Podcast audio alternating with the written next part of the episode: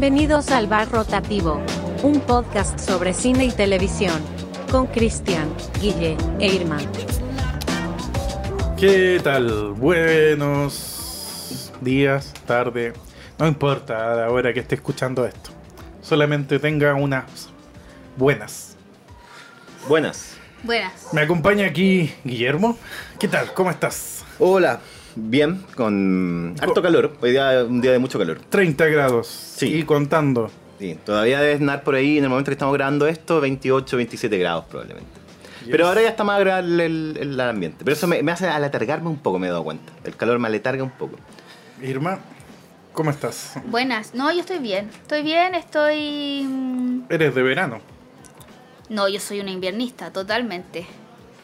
Aunque me gustan las siestas de verano, cuando despertáis y estáis así... Todo sopeado. Toda sopeada. ¡Oh! ¡Qué cosa más buena! Sí, el verano tiene buenos momentos. Tiene buenos momentos. Especialmente cuando estáis de vacaciones. Sí. Trabajar en verano no es muy agradable. No, para nada. ¿Y tú, Cristian, cómo estás? Yo diría que el verano es bueno con una buena cerveza fría, un chop frío en la mano. Claro, se lleva muy bien. El verano con eso se lleva muy bien. O en las noches, son más refrescantes. Puedes andar en polera acá en Santiago. Pero en las tardes con sol, estando afuera, caminando. No, Sí, tengan mucho cuidado. horrible. Y empiecen a usar bloqueador también. muy buen consejo, Guillermo. Sí. Ese es un buen Excelente. consejo. Para las manchas en la piel. Ya no Sí. estamos en edad. No, estamos en para edad. nada. no estamos en edad. Yo ya veo, yo ya de repente me veo en el espejo y no me, no me reconozco en el sentido de que empiezo a ver cosas que antes no estaban. Manchas. Pero yo, yo sé que es porque no uso bloqueador. Y mi piel tiende a la sensibilidad en ese sentido. ¿Y el Cristian? ¿Cómo está el Cristian? Bien, con calor, Con calor. mucho calor. En fin, y bueno, ¿qué ha sido de vuestras vidas? ¿Qué serie están viendo? Yo terminé de ver White Lotus. ¿Primera temporada? Primera temporada, sí. Pero ya aporta yo creo también a empezar la segunda. Porque, te- te- me, me- eh, mira, voy a hacer un comentario muy general. La serie en general la disfruté mucho, me gustó. Creo que tiene como aspectos técnicos de actuación que son todos bastante buenos. Y la intriga también como interna de los personajes y la situación se resuelve, excelente. Siento yo que sí, el final me, me- me causaron ciertas cositas, algunos, no voy a contar obviamente los detalles, pero me causaron ciertas cositas. De todas maneras, la experiencia en general como relato eh, me gustó mucho. Creo que una muy buena serie, está muy bien como en el sitial que ahora se le ha puesto como una de las series más, más buenas del, del año. ¿A qué te refieres con cositas? Estamos hablando de ciertas eh, rechazos. El rechazo es como dentro del... No, no, me- me- me- me- más, más que nada lo decía en términos de ciertas como resoluciones de personaje que, que como que... Esa típica que uno como que no, no, no las entiende bien o quizás esperaba otra cosa. Siempre hay una cuestión de expectativa en esto. Pero claro, como ciertas resoluciones de personaje, de las relaciones que sean, porque al final es una serie sobre relaciones humanas. Eso es White Lotus, una serie sobre relaciones humanas y, y tensiones y, y en esa relación y cómo van cambiando como los roles también de poder entre las personas. Eh, en ese sentido, que igual es un tema bien como difícil de resolver, creo yo, de una manera satisfactoria, si se puede decir así. Eh, claro, como que hubo detalle en ese sentido, detalles, pero detalles. Muy bien. Tengo expectativas entonces, creo que me pondré a verla. Ah, no la has terminado. Estoy muy atrasado, no solo vi el primer capítulo. Que eso me pasó con Wild Lotus. El primero y como mitad segundo son fome. Se este demora fome. mucho en cómo Mm. enchufar. Y me encontré por lo menos otra gente que también estaba viéndola al comienzo, hace tiempo. ¿Ya? Y también como que no enchufaba al comienzo. Oh, brigio. Pero después todo el mundo la crítica la adoró completamente. Mm. Entonces hay una curiosidad igual. Es como que no me enchufé, pero te- creo que hay que darle el tiempo. Sí, no, yo creo que igual, eh, bueno, son seis capítulos, no, ocho, seis, ocho, no me acuerdo bien. Ujú. Bueno, ahí se, se confirma. La temporada 1 de White Lotus tuvo seis episodios. Pero sí, quizás yo creo que igual se tiene un ritmo que, que es bien interesante, es lento, pero a la vez también, por lo menos lo que a mí me pasó, mi experiencia fue que me enganchó rápido, pero precisamente, bueno, porque White Lotus al principio usa también un artilugio como narrativo, dramático, como para instalar una intriga. Porque esto no es un spoiler, lo primero que pasa. eh, alguien muere, ¿cachai? Alguien muere porque se llevan como un ataúd de vuelta a Estados Unidos o al país de origen. Eh, y esto después hay un flashback, que no, en verdad es como un raconto. Que es toda la serie en el fondo. Toda la serie Es sucede. toda la temporada. Es toda la temporada. Sucede como en, en el pasado, por Sí, decirlo así. ujú. Entonces siempre está esa intriga de, oh, ¿qué- ¿quién se murió? ¿Cachai? Como que siempre está instalado. Em, pero O más que no, eso. a ver, yo, vi, yo vi el primer capítulo y yo creo que no es una intriga quién se murió, po. ¿No? No, po. ¿Nunca en ningún momento? En Porque- ningún momento. Yo la- en la escena yo digo, ah, ya sé quién se murió. ¿Al tiro? ¿Tú- Al tiro, obvio. Ah, pero como que. Yo lo he visto más adelante, como que yo digo, este ser humano se murió, como que si más adelante sigo Ah. viendo y resulta que no es ese ser humano, estaría sorprendida. Ah, claro, claro, claro. Puede Estaría ser. sorprendida. No, yo debo decir que nunca, en el primer, al menos en el primer capítulo y el segundo, nunca puse las fichas. Sí, ya como en el cuarto. En el cuarto ya como que caché. Y, y sí, y la chunté. ya. Pero, mm, pero bueno, igual, más allá de eso, es que yo me encariñé rápidamente con los personajes. No sé por qué. Todos me parecieron en cierta medida como intrigantes, interesantes. eh, quería como conocer el mundo íntimo de estas personas, ¿cachai? Que se iban revelando, este mundo ín- íntimo te va revelando a través de las relaciones con otros. ¿cachai? Entonces esa, esa cuestión me enganchó el tiro. Y después yo creo que es cosa nomás de empezar a darle más, más cosas, a desarrollar eso. Y em, creo que se desarrolla bastante bien. Como digo, el final, cuestiones que ya en ese momento no, voy a, no, voy a- no me va a dejar de gustar la serie porque el final como que no me gustó tanto. No, sí, para mí, a mí me pasó eso por lo menos. Con The Characters. Mm, eh, acotando, claro. Es un in extrema res en extrema res. que parte por el final. Eh, claro, en diferenciación con el in media res que parte por el medio. Claro, digo, claro, eso lo tengo claro. En el primer capítulo te dicen alguien murió y se lo están llevando en el avión de vuelta. De este lugar a paradisiaco donde este paraíso. resort donde está. Bueno, bueno. ¿Y tú, Irma? Yo estoy viendo The Vow, que es una serie documental HBO. Voy a repetir lo que les dije hace un rato. Me tiene para la cagá. La cagá. Es una serie documental acerca de mm, una secta, un culto. es que es difícil también porque no es una secta donde tengan a la gente encerrada, sino que todos son libres de hacer su vida. Pero además eh, teniendo esta relación con esta, entre comillas, empresa que llaman ellos, de desarrollo personal y de crecimiento personal. Y la primera temporada, bueno, es, como la realización de algunos miembros de qué es lo que estaba pasando po, detrás de todo esto. Esto es una, una secta que se llamaba Nexium y que marcaban a las mujeres con como con fierros calientes y le ponían iniciales, las iniciales de el ser humano que era como el gurú, Como ganado. Como literal como ganado. Está dando la segunda temporada y estamos entrando en detalles como más cabrosos y como testimonios de que aparecieron en el juicio de chicas menores de edad y cosas así y cada vez me tiene más para la caga. Cada vez ha sido peor, ha sido una escalada de cosas cada vez peor. ¿No la has terminado todavía? Es que están, está en transmisión, entonces todavía Ah, faltan ya, capítulos para terminar la segunda Ah, temporada. Y es terrible, pues, y además que tú generáis una... La primera temporada eh, toma un valor súper importante la relación que tienen estas personas entre ellas porque son amigos, son compañeros, son pareja, primos, son familias completas que entraron en esta secta. Puta, tú te das cuenta que lo que quieren es ser buenas personas, pues, y como todo se deformó, todo se derrumbó, no te diste cuenta cómo, ¿cachai? ¿En qué minuto tú decís, ya, el líder de esta, de esta empresa me está pidiendo tener sexo con él? ¿En qué minuto no te cuestionáis y decís como, esta weá está media rara? como no? Entonces está, está muy entretenida y me tiene, me tiene mal, como les espero toda la semana el capítulo.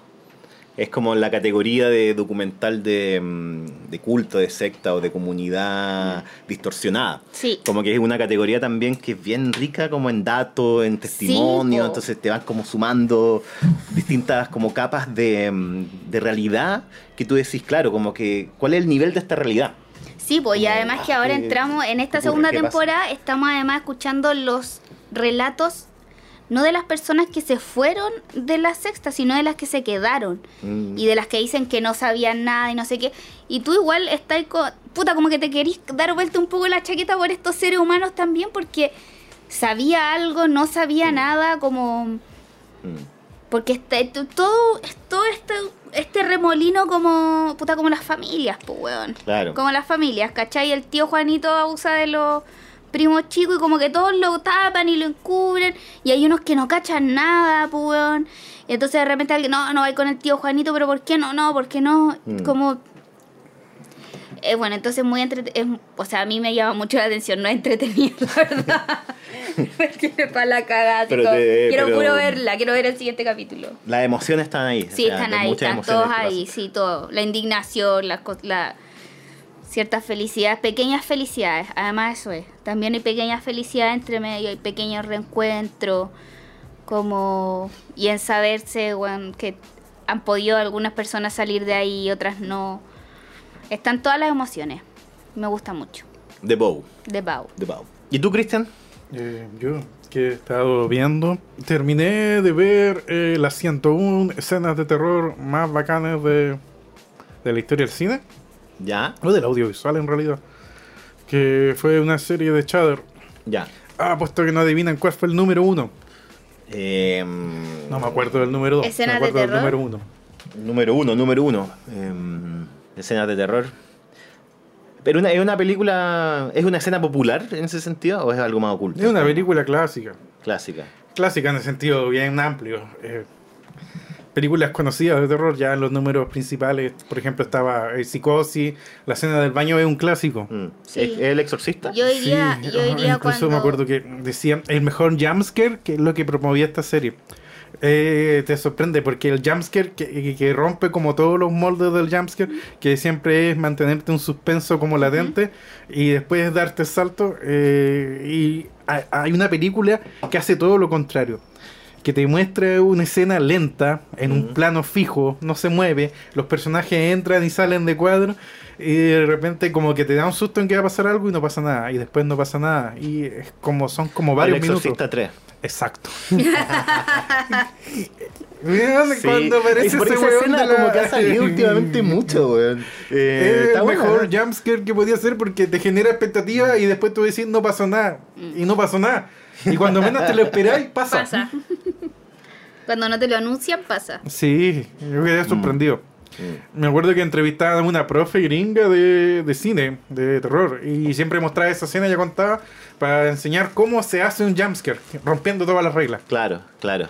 Porque toda expectativa te las mata. Te genera expectativa y después no pasa, no pasa, no pasa. Y cuando en el momento en que estáis más tranquilos, y si ya no pasó nada, pasa. Sí. Y es el- tan improviso y sorpresivo que tampoco tú pensáis que va a pasar eso.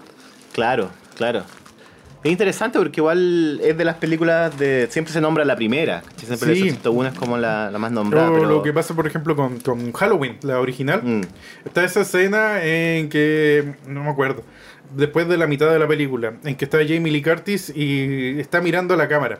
Mm. Y de repente en el fondo tú ves como algo como borroso dentro de la oscuridad y aparece como la cara de la máscara. Mm. Eh, de- sí, sí. Y ese es un jumpscare y de repente aparece para adelante. Sí. Y hay una expectación, pero en este te, te subvierte todo. Son ricas como esas gramáticas, como que son igual gramáticas que estas películas quizás logran como pensando en Halloween, pensando como en las maneras que está construida la atención, como que claro, son gramáticas que después se volvieron tropos o como que se volvieron muy recurrentes para determinar cómo tú generas eh, porque lo conversamos creo en un capítulo, no sé, o quizás no, pero no me acuerdo, pero como las categorías del terror. ¿Cachai? Como que hay distintas maneras en que uno puede categorizar lo que es una película de terror. Y una de esas es quizás su. su mm, el jumpscare, ¿cachai? Pero hay otras que no el jumpscare. No sé, pues en cierta manera. Sí, las- no sé, el. el, Freddy Krueger, por ejemplo, creo que es una mezcla. La pesadilla es una, ¿cachai? No es, no es jumpscare, ¿cachai? Necesariamente. Tiene un par de momentos. Pero también juega como con la otra faceta de otra categoría que es como la del slasher. De que no necesariamente confía en el jumpscare. Y el jumpscare igual se ha convertido como en una táctica, una técnica, perdón, como que se ha ido desarrollando hasta el día de hoy. Hasta el día de hoy se utiliza con mayor o menor efectividad, con mayor o menor abuso en las películas, pero en cierta manera todas, y yo creo que también las películas que vamos a hablar hoy día, o por lo menos una de ellas, también tiene jumpscare, pero no esto completamente jumpscare. Ajá, bueno, pero volviendo, la película que ganó como número uno fue eh, La Gran Masacre en Texas. Ah, Y me sorprendió, no pensé que iba a ser número uno. Pero espera, ¿qué escena, qué escena específico? Eh, esa en que está, eh, aparece este weón del cara de cuero ¿Mm? y agarra un weón y le pega un, un palo en la cabeza ¿Ya? y Sí. lo deja en el piso y esa parte en que, weón, que me acuerdo que era tan natural que empieza como a tener estentores. Sí, sí, sí, sí, sí. Y es como súper realista para la época. Y se decían como, vean, eso causa sumamente terror. Porque los movimientos que está teniendo son, se recordaban cuando creo que el director, ¿Mm? que había pasado su vida en una granja y mató animales. Entonces cuando Ah. matan animales, animales lo golpean y empiezan los- a saltar. Oh, claro, oh, claro. sí. Y eso, el- cuando le pega este cara de cuero al weón en el piso, pa, empieza a temblar. Claro. Ya está muerto y está como está saltando ahí. Sí, en el pues piso. no, claro. Quizás con las nuevas tecnologías puedes matar a un animal como de un golpe, pero en realidad, claro, en realidad mm, para alguien que se cría en una, fa- en una granja, esa es la manera en que el cuerpo de un animal responde. Todavía quedan como señales eléctricas y es súper tenebroso porque es como es una realidad demasiado terrible. Es demasiado real. Es demasiado real, sí. Es una realidad muy real de que mm, no sé, la imagen de un cuerpo así como ago- agonizando de otra manera, que él agonice como Sí, este el agonice eléctrico. Ese Sí. agonice es muy Es una, claro, agoniza de forma activa, pues no se queda quieto. Y te lo Sí. ponen en los 70 esa Demasiado. cuestión. Es como un choque real pero fuerte. Un choque de realidad. Por eso terminé viendo después eh, el remake de Netflix. Ah, Ah. mm. Lo cual me sorprendió porque todos decían que era remake y que era muy malo. Si es malo o no, podemos discutirlo ampliamente. Yo creo que sí, quizá no. Pero lo que me sorprendió es que no es remake, es una secuela.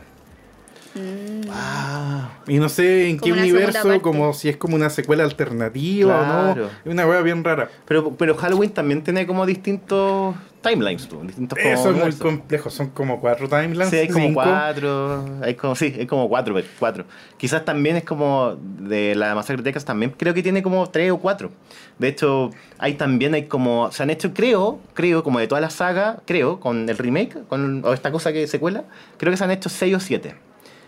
Y algunas salidas solamente para video, etcétera. Y claro, también ahí tienen como cronologías distintas, porque algunas veces una secuela en verdad es una precuela, otra es como un reboot, y así. Yo no me acuerdo, solo vi hasta la 2. Yo era Sí, súper hasta chico. la. Y la 2 fue la primera que vi. Que ahí trabajaba, era Bob Hoskins, ¿quién era? Eh... Que era el sheriff que los perseguía. Creo que sí. Sí. Creo que sí, era Bob Hoskins, sí. Super Mario. No, no era el actor que interpretó a Mario Mario en esa infame película, sino el Rey Koopa. El actor Dennis Hopper actúa en La Masacre de Texas 2 interpretando al teniente Bo de Enright. Super Sí. Mario, Super Mario Bros. Y era igual muy diferente a la primera. Sí, eh, claro. Ah, Es toda esa sencillez como que eh, se muere.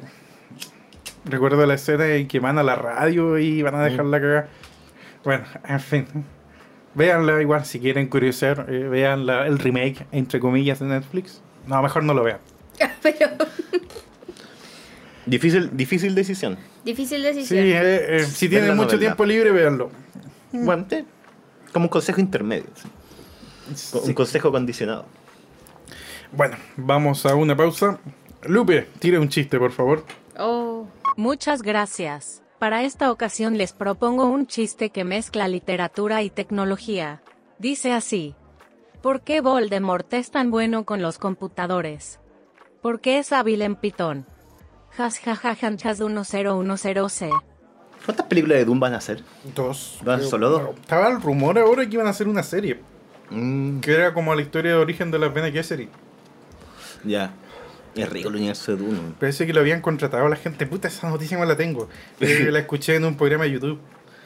Esa está buena, esa, esa está buena.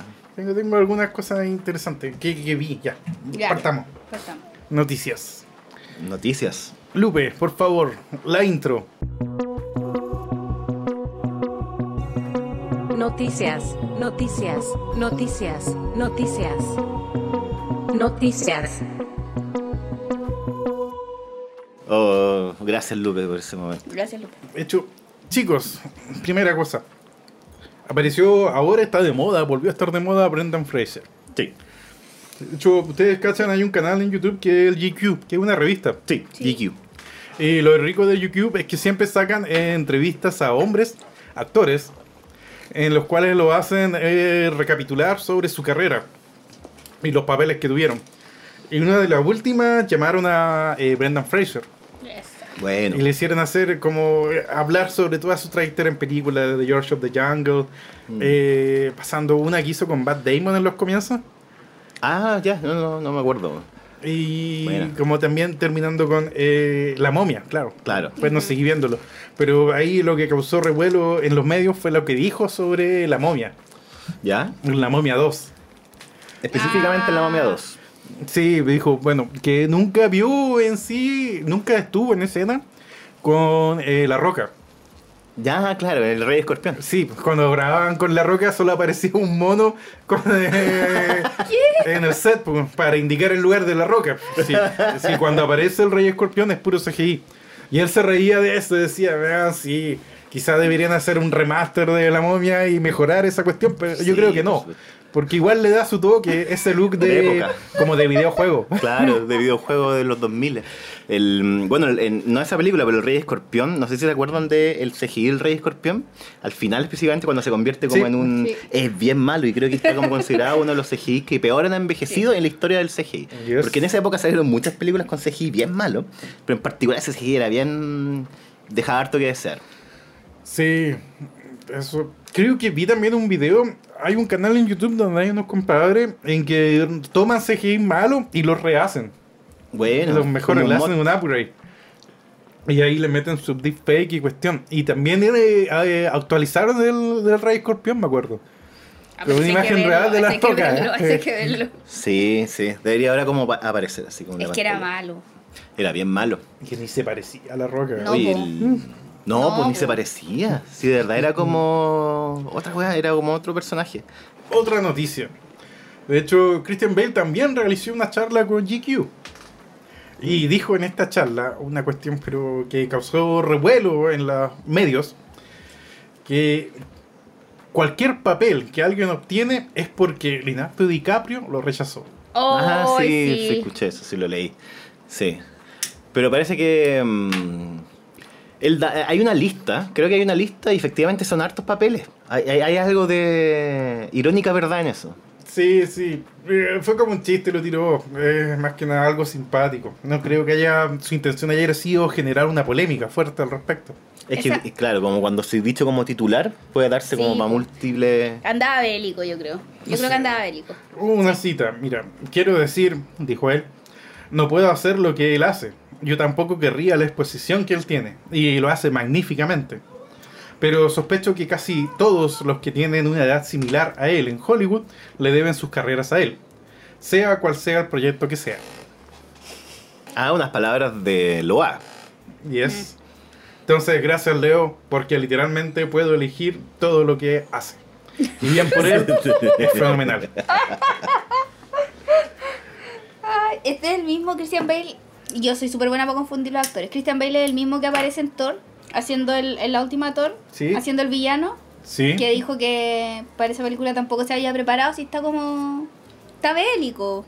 Quiere pelear. Pero si esa película es horrenda. Ya, pero sí. Yo... No es tan horrenda, es una película... Es una película para niños. Una película para niños. Es una película Disney.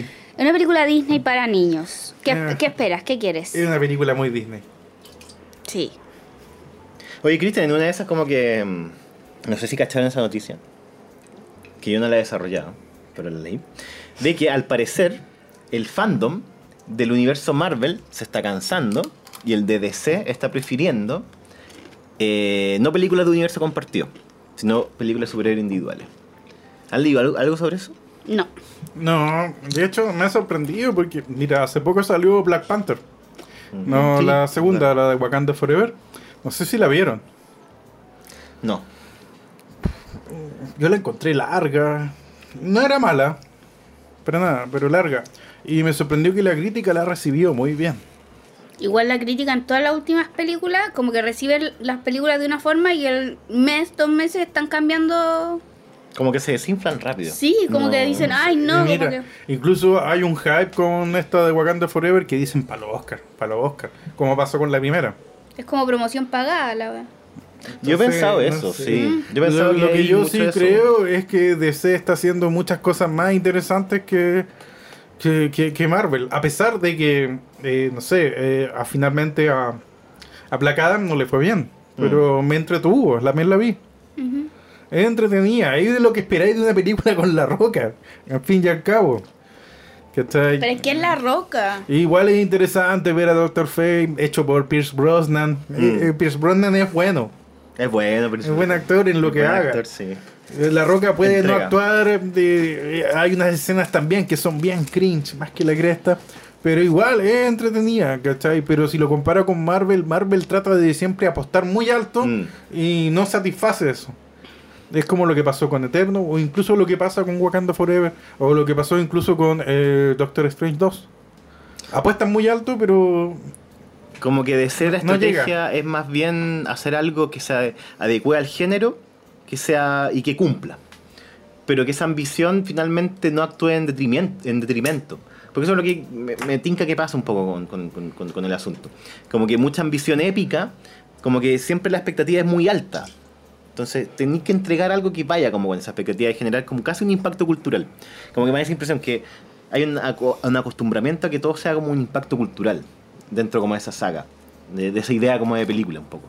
Eh, que sé quizás ahora también como la expectativa que genera el hecho de que ahora James Gunn sea como mm, el encargado, como el Kevin Feige de Marvel, como el encargado un poco de construir, de desarrollar estas películas. Eh, puede que efectivamente el giro sea más para ese lado. Un giro hacia unas películas que sean más bien, eh, que funcionen por sí mismas, que mm, trabajen bien los tropos del género, los conozcan, que sean entretenidas, pero que no apunten cada una a ser como la última chupada del mate. Pero esto es como los anillos de poder, po. Ah, ¿en qué sentido? Marvel yo creo que va por o eso. sea, Claro. no, pues toda esta cosa como de la parafernalia, de que estamos Claro. haciendo esto, no sé qué, y al final es un producto que no es, Mm. no es tan bueno, ¿cachai? Hay una cosa como con lo épico que yo creo Con que lo- ya, sí. ya no pega. No. O, o no- o- o le cuesta, para pegar tiene que ser claro, como que... Igual es mucha publicidad, siento yo, como es harto color, hartas luces. Siento igual que los guiones, pues se están desinflando un poquito. mm. O sea, poquito harto. pr- Prácticamente está pasando en los dos, de hecho. Sí. Aunque, mira, de hecho, eh, el año pasado, las mejores películas, yo insisto, de superhéroes, de franquicias grandes, fueron las de DC. Mucho mejores que las de Marvel. Yo me entretuve mucho con el Escuadrón Suicida, Suicida de James Gunn. Mm. Como también me entretuve montones con la versión de cuatro horas de la Liga de la Justicia de Snyder. ¿Cuál es el, cu- el escuadrón suicida de James Gunn? El nuevo Escuadrón Suicida, La segunda película. sí. O sea, es mucho mejor que la primera, digamos, Sí, francamente. Y mejor que el nivel que estaba teniendo ese. Sí. A pesar de que Aquaman no es mala con la de James Wan, es entretenida. Y eso se agradece, que sea entretenida. No lo que pasa, por ejemplo, lo que pasó con Wonder Woman, la de 1984, que esa Oh. era soporífera. Era también en cierta manera infantil a ciertos momentos. Y no sé, una de las mejores series que viste de superhéroes este año eh, fue Peacemaker. Y generó un fandom gigantesco. Es que eh, quizás en eso estaba pensando también, como en el. Como que en ese sentido DC también creo que está seleccionando o pensando mejor en el público al que debería apuntar. Como que Marvel, como en la mentalidad Disney, la mentalidad Disney un poco es abarcarlo todo. Tratar de abarcarlo todo. O a partir de algo que ya era antes o se ha convertido de nicho, explotarlo hasta que sea de del gusto de todo el mundo. Esa impresión me, me- me da. Pero DC, DC, o sea, claro, DC pertenece a una misma compañía, esa es otra cosa. ¿Cómo? Entero DC pertenece, porque Marvel pertenece entero a, a Disney con excepción de... Eh, DC pertenece todo a Warner. A Warner Bros. Discovery. Claro. Claro. Pero claro, tiene, Sony todavía tiene la licencia para sacar películas de Spider-Man. O la, Y, bueno, ojo, y también todavía, eh, que lo que Universal tiene Hulk. Ah, sí. Sí, Ah, no sabía. por eso no pueden lanzar una película Ya, de Hulk. Solamente tiene los derechos Marvel para series Ok, de Hulk. Para largometrajes, Ah, ok. Hulk está eh, todavía con Universal. Creo que Universal, Buen dato. ¿cierto? Claro. Sí, pues igual Disney es como una super, hiper, mega Mm. empresa, como plata, plata, plata, ¿cachai? Todo tiene que, como, claro, todo tiene que ganar O sea, demasiada igual, plata. Claro, todo, claro, todo. Y además que han tenido mucho éxito antes, pues entonces con mayor razón más plata, plata, plata. Claro. Entonces, yo no sé, las series de Marvel de este año, no. O sea, a pesar de que mucha gente he visto comentarios que le encantó la de She-Hulk, Todo el mundo sí ha escuchado lo mismo. y yo a mí me aburrió enormemente. Pero es que una chico que es abogada. Es que Sí, es francamente. comedia y tiene alguna. Y es cómica. No, no, y Es te mostraron cómica. este Daredevil que me mató todo el Daredevil que tenía antes, lo cual mucha gente celebró porque hacen un Daredevil chistoso. Mm, mm, Aparece Daredevil en. Ya. Que es el Daredevil, la otra versión del Daredevil que aparece en los cómics, que es el Daredevil de amarillo. Ya. Y este mm, que es canchero, que igual es simpático, es mino. Y, eh, eh, y que también se mete con She-Hulk, de hecho. Ah, oh. Es media comedia romántica. No, porque no es lo principal de la película. Pero tiene algo de eso. Es como un par de capítulos nomás, Ya. es un romance, pero furtivo, es una cosa loquilla, nada más. No amiguito, es son que el, tema sea el romance, para nada. Son perfecto. amiguitos por ahí. ¿Cuál es el tema de She-Hulk? Eh, de ella, eh, ¿Qué es verde y grande? como tratando de compatibilizar su carrera de abogada con este poder. Ya. Que pero en un tono, es como lo que le criticaron a Chihol cuando aparece. ¿Quién aparece? Esta mina que Porque canta. pierde el control en la corte. Pero eso pasa como un par de veces al juez, final. Es un drama jurídico. Algunas partes así, más un sitcom, de hecho. ¿Sí? Ya. Mucho más un sitcom. No, Como Ali la- voy a ver, la voy a ver.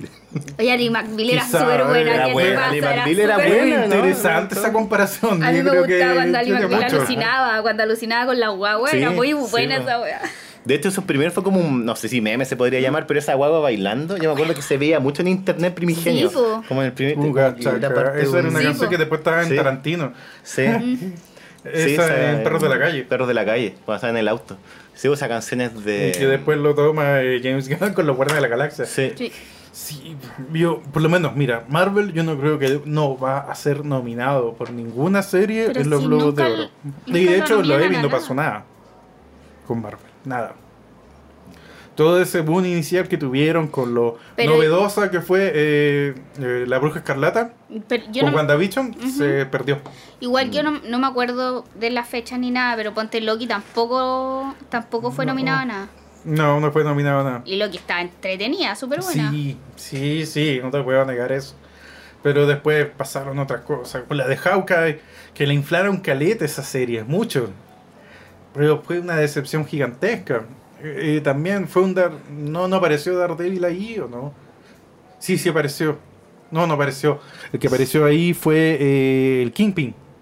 Kingpin, ya. eh, sí lo ubico. que también no No, fue una buena interpretación del Kingpin, porque toda esta idea del Kingpin que tenía, que eran de las series de Netflix, que son una de las mejores series basadas en un personaje de Marvel, eh, para mí Daredevil, y la segunda temporada es fantástica, la tercera también es buena, pero la segunda es fantástica. Vincent D'Onofrio fue Kingpin. Y es Mm. que es un Vincent D'Onofrio, de hecho más viejo, se nota. Mm, sí.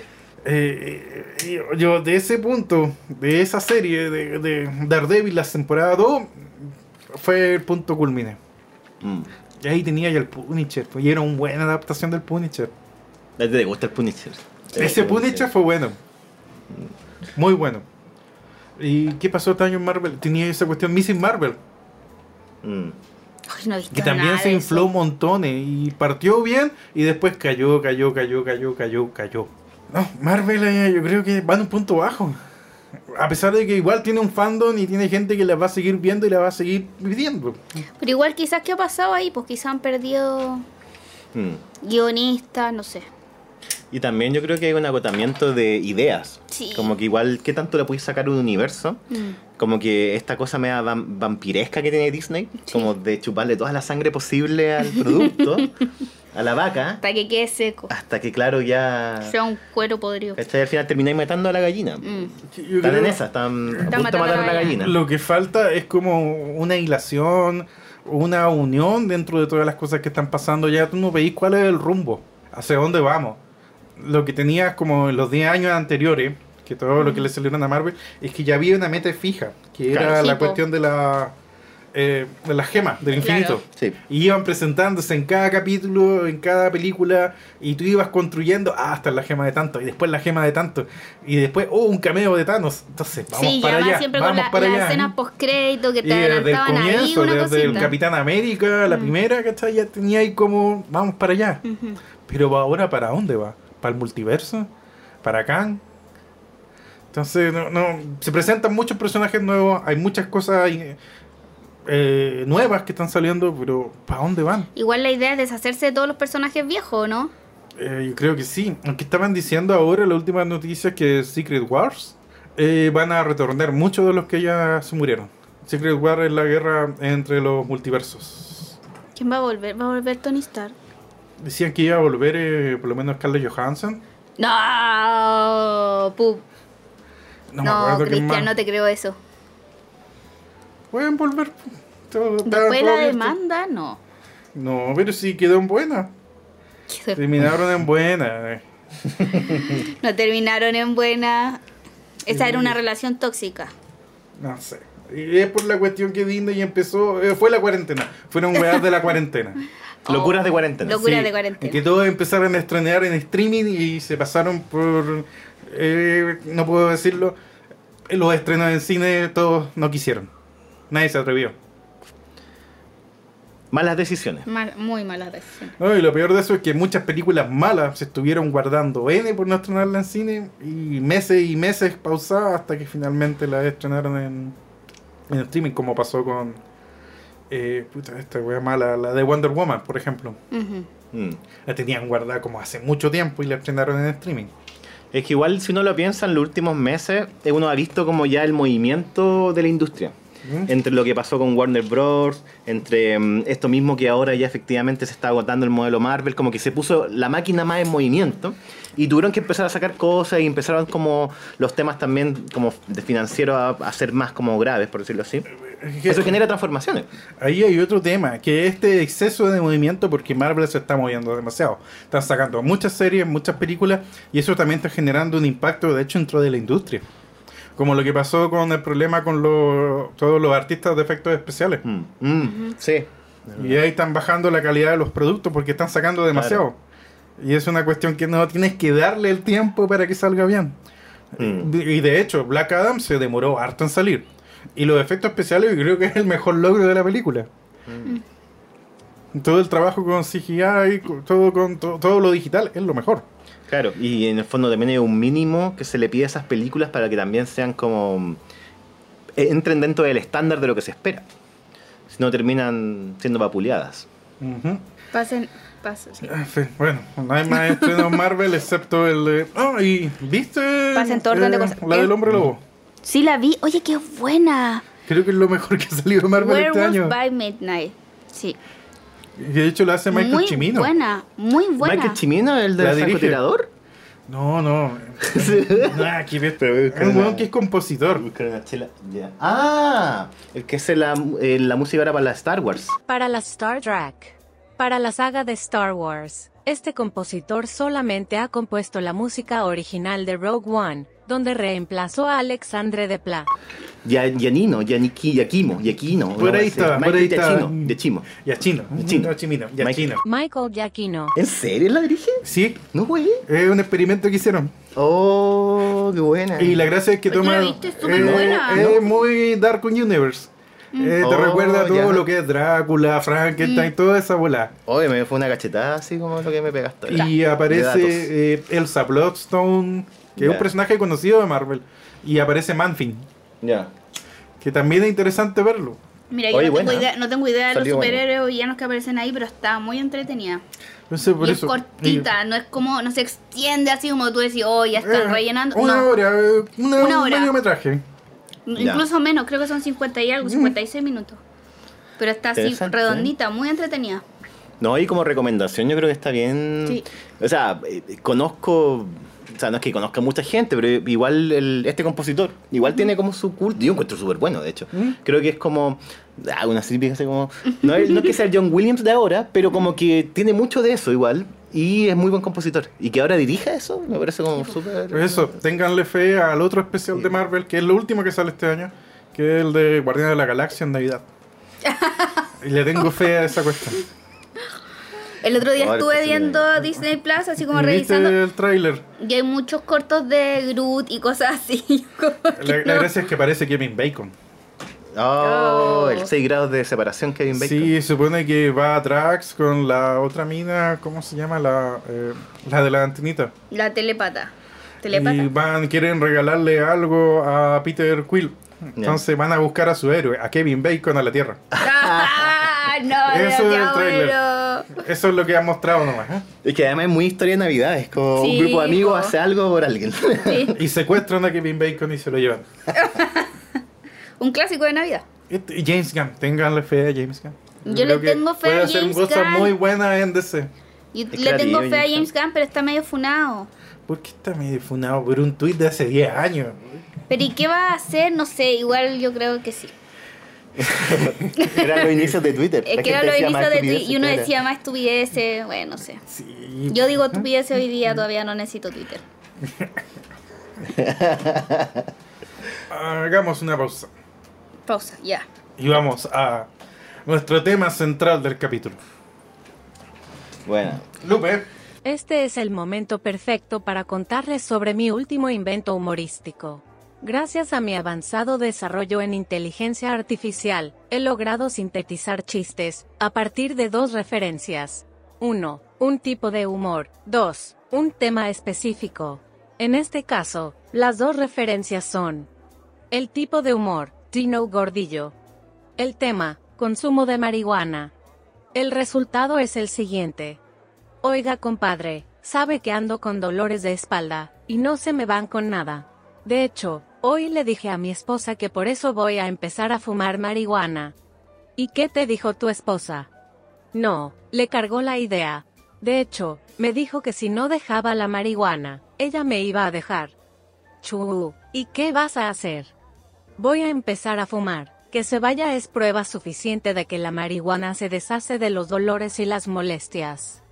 Que viva la ciencia y la tecnología. y ahora nuestro tema central. Siguiendo eh, nuestra saga de películas de terror de 2022, ahora es el turno de Barbarian. Barbarian. Por favor, ¿quién quiere empezar acá? Partamos del Em, comienzo. ¿De qué se trata esta película? Eso. Barbarian. Barbarian em, se trata de una mujer que va mm, a un um, pequeño barrio en Detroit, a un Airbnb de noche, y toca la puerta, busca la llave, no la encuentra, y ve que su Air- Airbnb ya está ocupado por otro inquilino. Así parte la película, y luego a partir de ese encuentro se empiezan a desencadenar una serie de sucesos que terminan en cosas muy extrañas. Em, Ahí, partiendo del comienzo hay una cosa que yo nunca entendí. ¿Qué cosa? ¿Cómo chucha vais y arrendáis una casa en un Airbnb en un barrio donde todas las casas a los lados están deshabitadas o destruidas? Sí, esa es una coincidencia máxima en la película, es, es cierto. Yo eso no lo entendía. ¿Cómo? weón? Es la única casa que está parada y está bonita. Pero todas alrededor No, no, hay ni siquiera vecinos, no hay nada. Es un lugar en escombro. Ahora uno podría decir, claro, quizás fue exquisita Ni coincidencia. siquiera que hay drogadictos, ni flight, no hay nada. No hay nada, nada. Es que debe haber sido muy barato, quizás esta, esta personaje no podría como pagar nada. Bueno, igual la película usa como hay un artefacto, que es que hay una convención de médicos en el pueblo. Y por eso como que todo el alojamiento está ocupado. Entonces hay muy O poco sea, alojamiento. Es que te, te- además te... La película te mislead Ah, a que creer te engaña, que te- te engaña, la película te engaña a creer, perdón, perdón, te engaña a creer que el posible villano de esta película sea el primer personaje que te Claro. presenta, po. ¿cachai? Entonces juega a eso. Sí, porque además uno está acostumbrado a ver al Bill Skarsgård, al actor Mm. que interpreta a este sujeto que está ya alojado ahí. Uno se acuerda el tiro de It. Sí, pues al Y- tiro. Y de hecho, cuando abre la puerta y Mm. saca la cabeza para mirar, como que tiene una facción, tiene como unas expresiones que son Sí, media-. Como que el tiro. Pero que al final uno va entendiendo, Mm. tienen que ver con otras cosas, etcétera Pero claro, como que al tiro uno piensa, ah, este es cuático. Y la Claro. dinámica que hay entre ellos al Y también. sí, pues y además que ella también tiene miedo de meterse en una casa sola, en un barrio en donde además, en una calle en donde no hay luz. Mm. Porque hay una sola, hay un solo poste de luz que alumbra un poco más allá, nada más. Entonces no hay luz. No, pero es que ya, pero si venía manejando en el auto, o sea, el, el barrio estaba en ruina, yo habría arrancado. Obvio, obvio, como si me abren la puerta, filo, me voy, chao. como no. Creo que hubiera sido mejor decir que es una casa que estaba alejada de la ciudad y como Sí. casi campo. Sí. Incluso hasta arneo rural hubiera servido, pero weón, estaba todo en ruina alrededor. Es, Sí. que, es que en el fondo yo creo que la película sacrifica esa cosa de la trama, ¿cachai? Ese como Mm. mm, aspecto de coherencia de la trama por el, el setting. ¿Cachai? Por el, por el, el ambiente, por, por la atmósfera y sobre todo por el tema social que hay detrás de eso. Porque la película igual un poco trabaja el tema de... eh, esto está ambientado en Detroit. Y Detroit es como una de las ciudades como más conocidas por haber perdido como mucho... mm, o sea, en el fondo haber sido a la ruina después de la llegada de los autos japoneses, porque era una- básicamente una ciudad que funcionaba en función del mercado automotriz, la producción automotriz. Entonces como que la película juega con esa historia de Detroit que termina Tanto siendo... dato que tenía hoy. es que no puedo estar. Ya. Hizo la tarea. Yo no sabía eso. Con imposible saberlo. Ya, dale. Entonces, como, claro, perdón, como perdón, que- perdón, perdón, perdón. Tiene como ese, ese elemento en donde trabaja el, el, el hecho de que en el fondo, claro, por un lado, este personaje femenino que llega se aloja ahí porque tiene una entrevista con una realizadora audiovisual, una documentalista importante, y la cita en Detroit, ¿cachai? llega ahí. Y el loco que ahí, bueno, después también se devela el hecho de que este loco también tiene como razones de estar ahí en ese barrio como medio abandonado, porque, bueno, en fin. Medio eh, va abandonado. Abandonado Abandonado, si no hay completamente, nadie abandonado más. completamente. No hay nadie más. Abandonado completamente, Hay claro. solo un vagabundo en todo el barrio, el barrio, el único. Y en un momento de la película como que me llevó al siguiente terreno, de que también parte de esa como eh, pobreza alrededor, ¿cachai? Que está todo abandonado, está todo de una, de, un- de una ciudad que en algún momento, de un barrio que en algún momento fue próspero. Igual tenía algo de terror. ¿cachai? Que también el hecho que estuviera ambientado ahí habla de que de un terror asociado como a cómo los espacios desaparecen por razones económicas, como que en el fondo también toda una comunidad se va a la mierda, ¿cachai?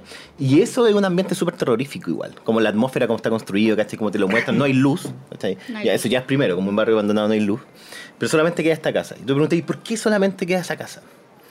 Como que la casa también ahí tiene su propio relato. Y ahí uno empieza a meterse en básicamente Igual- la historia de la casa, que yo creo que es una película que trata sobre la historia de la casa. Un poco. Pero igual cuando llegáis tú veis como que podría ser, como dice el Cristian, un lugar en el campo, porque no se ve nada.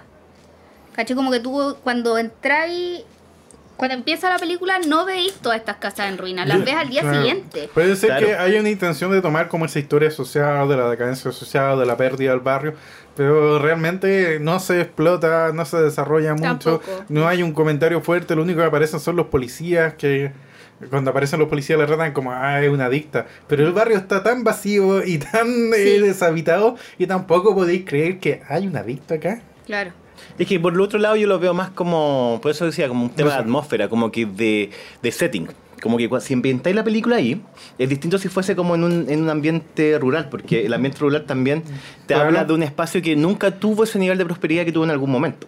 ¿Cachai? ¿Y por qué lo perdió? Y uno después cacha que esa pérdida también tiene que ver con un personaje importante de la película. ¿Cachai? Que es el weón que... Es que yo creo que ya para quizás desarrollar más vamos a tener que meternos en terreno de spoilers. Quizás acá ya vamos a tener que empezar a hablar como de, mm, de spoilers De y cosas, de cosas. Porque, ¿cómo se desarrolla la trama en el fondo? ¿Sí? Después se descubre que en esta casa, abajo, hay como todo un sótano. Y además, cómo está presentado todo eso, me pareció como que a nivel cinematográfico está muy bien hecho. Creo que incluso como que a nivel atmosférico, la manera de ingresar a este lugar, que básicamente es un túnel, que en un sótano y hay una puerta y después se abre y hay como un túnel que baja y ahí hay una pieza donde hay una cama con una cubeta y una cámara. Te empieza como a hablar de la casa y del pasado de esa casa, ¿cachai? Entonces ahí como que... Y después se empieza a desarrollar más eso. De hecho, es como entretenido porque mientras es como medio de videojuego, hasta como en el sentido de que mientras más desciendes, ¿cachai? En ahí- esta casa, más secretos perturbadores Ah, sí, te encuentras. Y hay otra cosa ahí que no entendí tampoco. Eh, en esta casa, igual que estaba muy ordenada, muy limpia, obviamente le habían hecho reparaciones, refacciones, le habían dejado impecable. Entonces me preguntaba, bueno, el maestro que fue ahí a pintar, reparar, a perfeccionar todo, que estuviera incluso hasta, no sé, las luces adecuadas al siglo XXI, una cocina nueva, toda esa instalación, incluso tenía lavadora. Y nunca se dieron cuenta de que había un cordel en la pared, incluso detrás de los tarros de pintura, que obviamente alguien dejó ahí. Eh, solamente este personaje, el protagonista, se da cuenta de esto, pero nunca nadie más que estuvo en esa casa se dio cuenta jamás de eso. Quizás, pues, incluso Pero es que en el, otro ¿qué arreglos vaya a protagonista, el porque sótano? el dueño incluso de la clase que después se va a vivir ahí, también se da cuenta de esa cuestión. Y son las únicas dos personas a lo largo de, no sé, de los últimos 20 años que se dieron cuenta de esto y nadie más se dio cuenta. porque nadie se metió al sótano. Nadie se metió al sótano. esa puerta era re hueá, se yo cerraba creo siempre. que sí se metieron al sótano. Por lo menos iban a muertos. dejar Pero cosas al está bien, pero es una suposición como expose, es como... Yo- igual es verdad, puede sí, ser. porque, pero no- no- pero porque no sé todos si los tan materiales de construcción o lo que usaron para reparar estaban en el sótano. Ya bueno, pero estas son las cosas Sí, forzadas para que funcione la historia. Sí, Estas sí. son las cosas Ojo, Yo pero tengo problemas de verosimilitud. sí. No, pero mira, ojo, pero dos cosas. Porque está primero la puerta del sótano, que es la que te lleva a este pasillo, que te lleva a esta pieza al lado donde Sí. ahí está Sí. grabación. Pero después hay otra puerta secreta. Sí, pues. No, no está secreta entonces la el otra. tema es la coincidencia. De No, que el maestro ya puede entrar y dice, oh, qué guay esto, ah, ya, esta weá está brígida, ya. Y, y- y se va, ¿cachai? ¿Por qué? Pues sí, pues. Yo, yo no creo tampoco que Sí, esté tan hecho. secreta la otra Y- y puerta. de hecho, Era al- simplemente caminabas por el pasillo y llegabas a toparte con la otra Al puerta. principio de la película, varios personajes, en parte de la película, tienen, conversan como con la persona o la agencia que está encargada del arriendo de ese lugar, ¿cachai? Y no cachaban nada, po. Hay una cosa en la película que también tiene que ver con la negligencia de las instituciones. Todas las instituciones en la película, en general, esta persona que es la que supuestamente arrendaba, los pagos, son todos inútiles, ¿cachai? O más que inútiles, están como tan aproblemados quizás por su vida, que no Oh. pueden resolver el problema que la película presenta como tal. No, cierto yo que en ese sentido como que eh, se colindan nuevamente como con esta narrativa, no sé si subterránea qué sé yo, pero de la decadencia, ¿cachai? De la ciudad. Como que en ese sentido también la película me habló de eso un poco. Un poco, no tampoco tanto. Un poco, pero yo insisto que no está bien trabajado. Yo creo que le falta más. Sí, y para mí el punto más culmine en verosimilitud es otro. Eh, si lo tengo que tocar va a ser spoiler. Tócalo. Tócalo, Spoiler. Podríamos ¿a qué? entrar al tema del spoiler. Eh, Algo que no entendí. A ver, ya. En este sótano vivía un ser Sí. Sí, que era el producto de un incestuo constante. sí.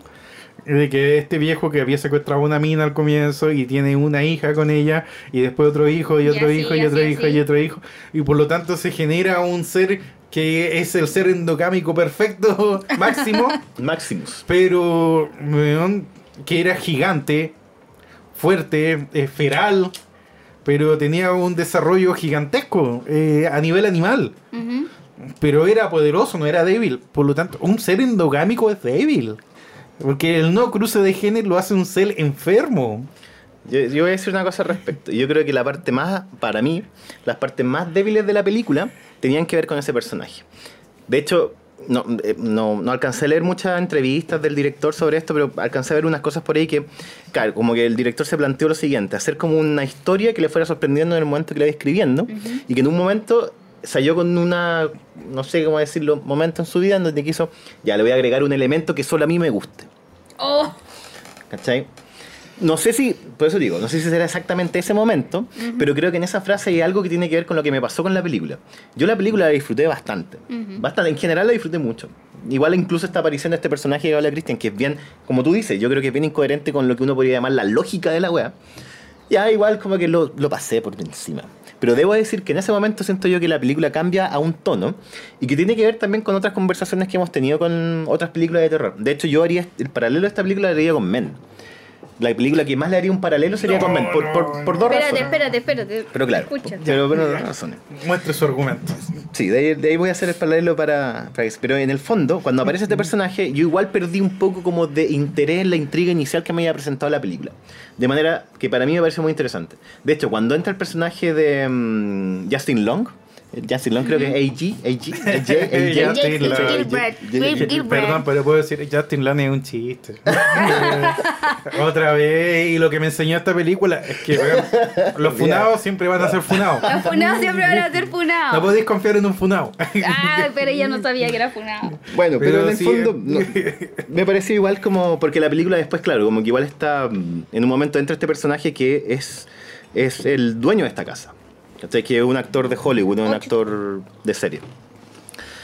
Em, toda esa intriga que, el- que la película llevaba me, me- me gustaba, pero claro, este elemento que en el fondo en algún momento de la trama se utilizó para generar como miedo, porque claro, al principio, cuando uno primero conoce a este personaje, es como un personaje que es una amenaza dentro de este calabozo que hay dentro. Es solo eso. Y luego tiene toda una historia, tiene un contexto, etc. Igual aún sí, así creo que sacando ese personaje y intercambiando ese rol que cumplió en ese momento la trama por otro, la película hubiera funcionado, incluso mejor creo. A mí me interesó más el rollo que había con el viejo culiado que vivía ahí. Sí, era mucho más interesante y es lamentable que no lo explotaran más. Porque ese era, ese era el monstruo, po. En el fondo ese es el Es monstruo. el exacto. monstruo, porque el, el monstruo que este ser endogámico es una víctima, po. Por eso que para ella, por eso que ella también podía calmarla cuando le daba la tetita y todo. Sí, no, no, pero igual, mira, dentro de eso tiene, la película tiene elementos interesantes de la perspectiva de la construcción de una película de terror o suspenso, que a mí igual me gustaron, hasta incluso esos detalles, me gustaron por su extravagancia. Sí, obvio. Era por su rareza, por su manera como mea, mea desenfrenada de presentarse. Cuando ya la trama creo que se había desarrollado bien hasta ese momento, po. en términos como de, insisto, como la historia de esta casa. Yo estaba muy interesado en la historia del barrio también. Hay un flashback en la película, donde se muestra esa casa hace muchos años atrás. Entonces, en ese sentido, me hacía mucho sentido esa lectura. De hecho, en un momento sale el vecino cuando le dice, en el flashback, le dice a este personaje, oye, eh, yo ya me voy de este barrio, este barrio se va de pérdida, ¿cachai? Ya como que aquí se puso peluda la cosa. Y el, el, el monstruo Ujú. le dice, no, yo me quedo acá, sí, yo estoy súper bien. Y también tiene que ver con, la, con la, la cuestión de que nadie se da cuenta en ese barrio, que este weón tenía un sótano donde Claro. torturaba, qué sé yo, la, la película como que sugería las atrocidades que hacía, Mm. ¿cachai? Las grababa, ¿cachai? Y grababa Sí. weas que son atroces. Y tenía una colección de VHS. Y, y ahí, eh, Eso lo encontraba muy interesante, ese, ese miedo. Porque para mí también era un miedo a la ciudad, era el miedo al barrio, ¿cachai? Un barrio que era como negligente esta situación porque en el fondo todos vivían igual en su propia ilusión de prosperidad. Esa lectura urbana me gustó. Que Esa weá me gustó sacársela. yo del- O sea, insisto, eh, le faltó más desarrollo a ese personaje, era más interesante. Mm. Sí. Y es cuático, porque esta película tiene como tres puntos de break. Uno, cuando ya, la historia de esta mina, hasta cuando encuentra a este ser, y ahí se corta, pa. Y vamos a la historia del, de Justin Long, Mm. hasta que encuentra al ser, y ahí corta por tercera vez, Mm. que es otra Sí. historia, que es la del viejo. Pero la del viejo, justamente, que es la más interesante, Sí, que esperáis sí, que explique todo, eso. Mm. y no, no, no, no cuaja bien. Y además Mm. que el viejo es el terror, es el primer terror de la película, ¿cachai? Como es enfrentarse al monstruo en la soledad, porque ella llega a la casa, está sola y se enfrenta a un hombre que no conoce, en una casa Mm. que está solo, en un barrio que no conoce, donde no hay luz, está lloviendo y no podía escapar. Pues. Entonces ahí estaba el, el monstruo, Mm. solo que al principio se refleja en el, en el miedo a este chiquillo desconocido. El po. mislead. Mm, el mislead. Em, o incluso si hubiera existido ese personaje, se podría haber desarrollado este, esta criatura. Sí. Se hubiera podido desarrollar quizás también de otra manera. Había elementos sugerentes en torno, claro, al rol de la, de la madre, ¿cachai? Que es como esta mujer que lo único que, en el fondo, la única misión que tiene, lo único que la calma es ser madre. Es Si no, surge como... Además que la revelación de la historia también encuentro que estaba bien forzada.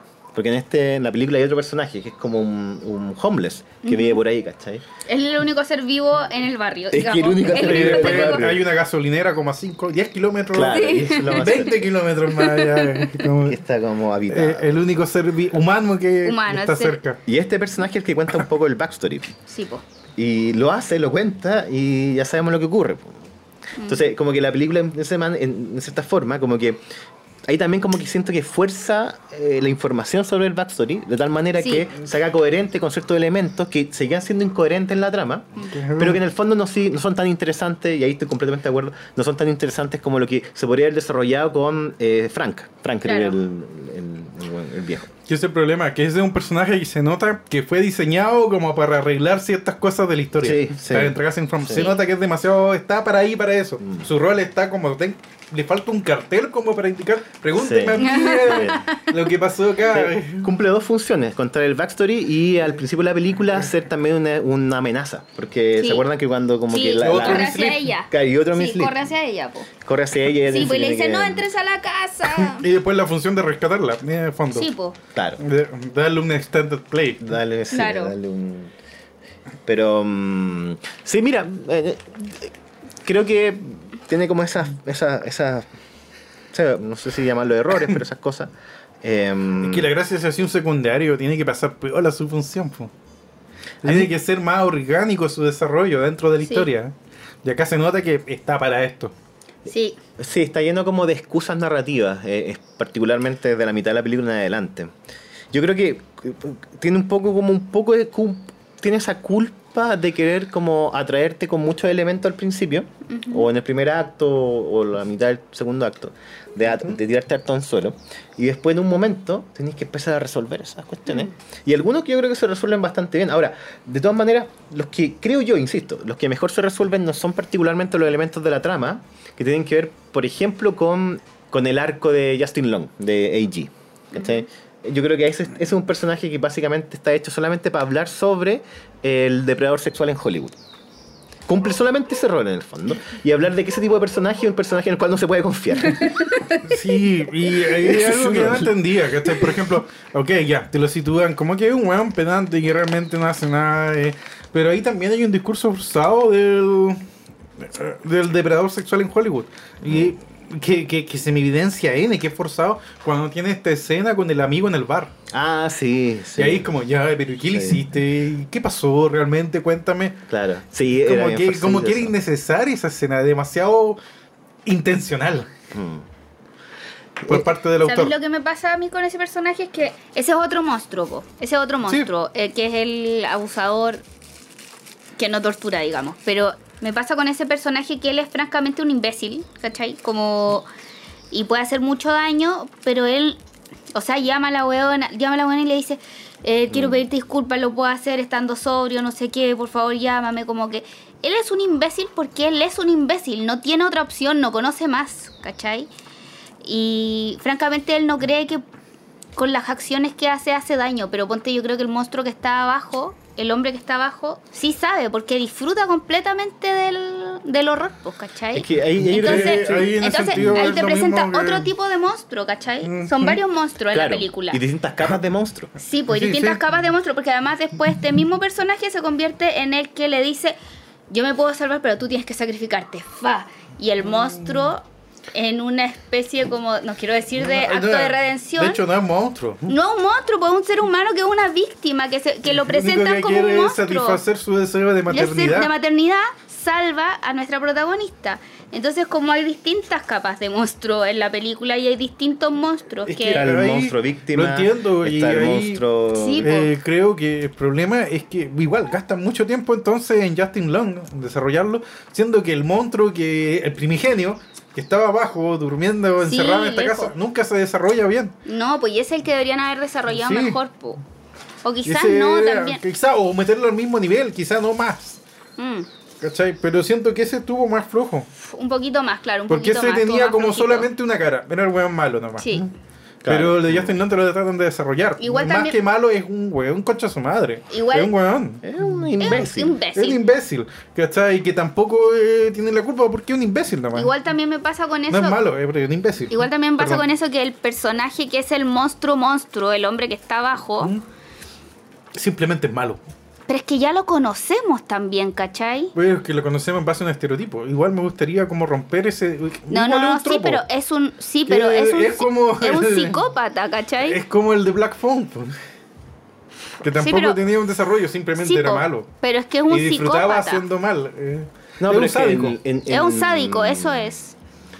Es que yo creo que en el caso de Black Phone, claro, como que uno podría decir, perfecto, no está tan desarrollado como su backstory, Claro. pero en el fondo la película no trataba... Bueno, Porque sí. digamos lo siguiente, ¿de qué trata? Entonces, volviendo a esa película, a esa película, a esa pregunta mañosa, ¿de qué trata Barbarian? Esa es la mejor pregunta. ¡Pum! Eh, ¿De qué se trata, Barbarian? ¿De qué se trata Barbarian? Incluso el mismo título de la película, esto, esto lo leí, el, este, el, el, escritor- el guionista, el, el director, como que ese ¿Qué era el título, cuando estaba escribiendo el guion, ese era el título provisional. Pero al final, cuando terminó la película, le pareció ad hoc al contenido de la película y lo dejó. Pero en el fondo. Barbarian también tiene como muchas como capas de lectura en función a. Más que qué es lo bárbaro en la película. Si es una pista o no, para decir, bueno, el tema de la película es este. De hecho, sí, eh, cuando la vi por primera vez me hice la pregunta, ¿por qué Barbarian? Y eh, ¿qué cuál es el bárbaro acá? Porque si es la persona que, esta mujer que, eh, la endogámica que está viviendo en nosotros, no es bárbara. Quizás es primitiva, sí, puede ser bárbaro por eso, pero no lo creo. Animalesca. Yo no creo que es tampoco lo más importante de la película. La película cuando trata de instalar una tesis sobre la endogamia y cómo nos volvemos quizá con Claro. eso. eh, No, no eh, ferales. No, esa no es la idea. La idea yo creo que es un bárbaro en el sentido de brutal o de incluso sádico. Pero es una condición más psicológica ser el bárbaro, más que física. Y bueno, cuando la vi por segunda vez me di cuenta del detalle que la calle donde está la casa es Barbaria. Sí, Barbaria. barbaria. Por ahí apunta. Claro, pero eso es más como un guiño, quizás. Es del lugar. El lugar es lo bárbaro. Lo que pasó ahí es lo bárbaro. Yo en ese sentido hacía la diferencia con Black Phone, porque creo que acá, y estoy, mira, y me- me- en el fondo igual mi veredicto de la película es bien positivo, pero me, me ha sido bien iluminador igual revisar estos vericuetos de la trama, por temas de significado, etcétera, porque igual creo que la película tiene capas de significado que es lo que me hace interesante. Pero a nivel de la trama, claro, como que... Entonces, efectivamente es la historia de, un de una casa cuyo sujeto hizo tal, tales cosas, ¿cachai? Y a partir de eso eh, se genera como toda una... Mira, no- ni siquiera yo estoy seguro de, la- del- del- de lo que trata el tema. Me perdí mi propia pasa- a mí me pasa conceptualización. que.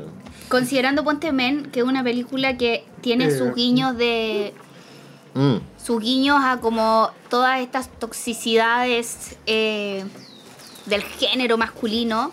Me pasa, por ejemplo, que esta película me parece más feminista que la otra. Se- bueno, iba a decir una cosa parecida, en mi, en mi análisis iba a decir una cosa parecida. muy- eh, sí, porque sí, la otra es una película que se Sí. trata de la culpa, po, Claro, ¿cachai? sí. Con todos los dispositivos del, de, que tiene que ver con la violencia de género y qué sé yo, incluidos, que es lo que usa para contarte Mm. Sí. la historia de la culpa de esta chica. Pero en esta eh, pasa que eh, es todo el rato una mujer enfrentando el horror de lo desconocido, del hombre desconocido, el horror del Mm. posible psicópata, Mm. el horror de otra mujer que está obsesionada con la maternidad. Es que en el fondo es la historia de ella. Es la historia de, Sí, es la el historia de ella. sí, el sí. horror de enfrentarse a este eh, hombre abusador que es un imbécil.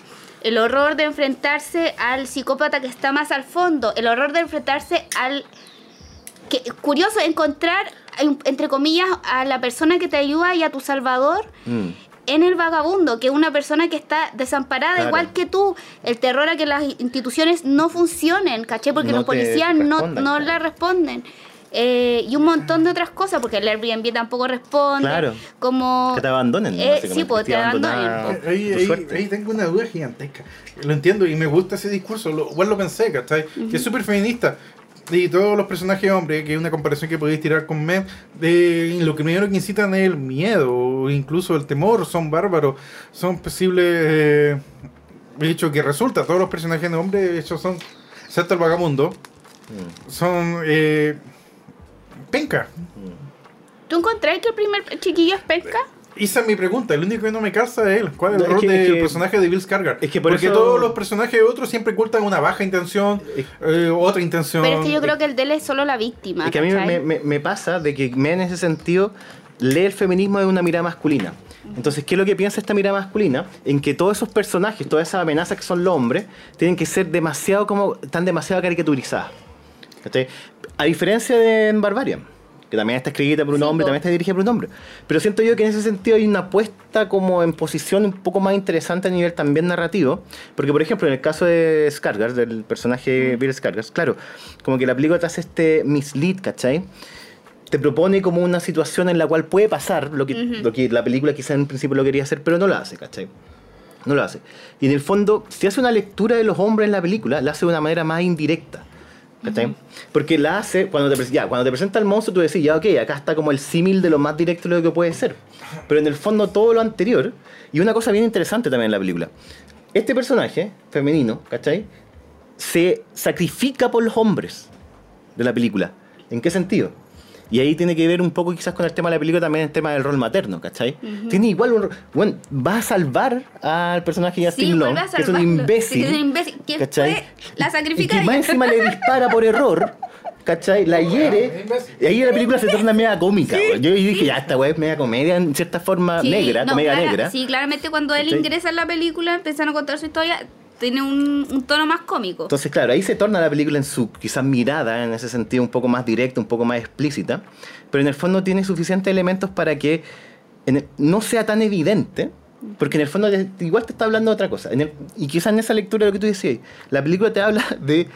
Y, y te habla de la manera como más... in- de- habla de las dificultades de ser mujer Sí, en este mundo. Sí. ¿cachai? Y lo hace desde una película de terror que en verdad para la intriga lo hace desde este misterio de lo que hay abajo, este monstruo que en el fondo habita, em, pero a la vez también está este eh, actor acusado, pero Mm. lo hace de tal forma que, claro, en el fondo decís, en el final también el tema de la criatura, completamente de acuerdo que distorsiona un poco eso, pero toda su cadena de experiencia, si uno ve la película como la cadena de experiencia de este protagonista, es eso. Es eso, enfrentarse a la dificultad de hombres torpes, sí. hombres inútiles, hombres que, que, que incluso el personaje Billy Skarsgård, que es como el hombre más, no sé, con más redención de la película, sigue siendo muy torpe también en la manera de, ¿cachai? Como de Sí, comunicarse con ella. Sí, incluso el weón más bacán de la película es torpe al comunicarse y termina también siendo presa de su propia como supuesta valentía o de incredibilidad. Cuando le dice a la mina, no, no, pero yo voy a ir a ver, ¿cachai? Yo, ¿qué- tú, tú quédate acá, no, claro. no, no, tú quédate acá, tú quédate acá, este es tu lugar, yo voy a ir abajo, ¿cachai? Yo soy- y, y ahí termina como termina. Es acerca de la experiencia de la mujer en el mundo. Entonces es más sutil en ese Eso, sentido. eso de eso se que trata te la película. con puro estereotipo No, y de hombre final, espérate, y al final la película termina ella. Spoiler, eh, todo esto es súper Mm. spoiler. Hay que poner una cuestión como tienen que ver la película antes de escuchar este podcast. Mm. Eh, al final, ella incluso termina matando al personaje que está obsesionado con la maternidad. Ella mata la maternidad. Ella Uy, dice, Mm. sí. ese es su último, Uy, sí. ese es su último como paso de, de- de liberación, de, de weón, de sáquenme aquí de no sé, ahí está. No sé, no sé. Por eso yo digo, como en síntesis, solamente para, para cerrar mi, mi cuestión. La película tiene muchos errores narrativos, pero a nivel simbólico me parece muy interesante. Sí. Es que para mí el problema, ¿cachai? Teniendo todo eso en cuenta, entonces es la simpleza de los personajes femeninos.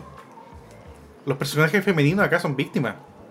Siempre y cuando en Men tenía mucho más complejidad de roles del personaje femenino. Es una víctima, pero también tiene una culpa, es la culpable. Veces la victimaria es como intentarle varias preguntas sobre qué sentir y es más complejidad, complejidad emocional incluso.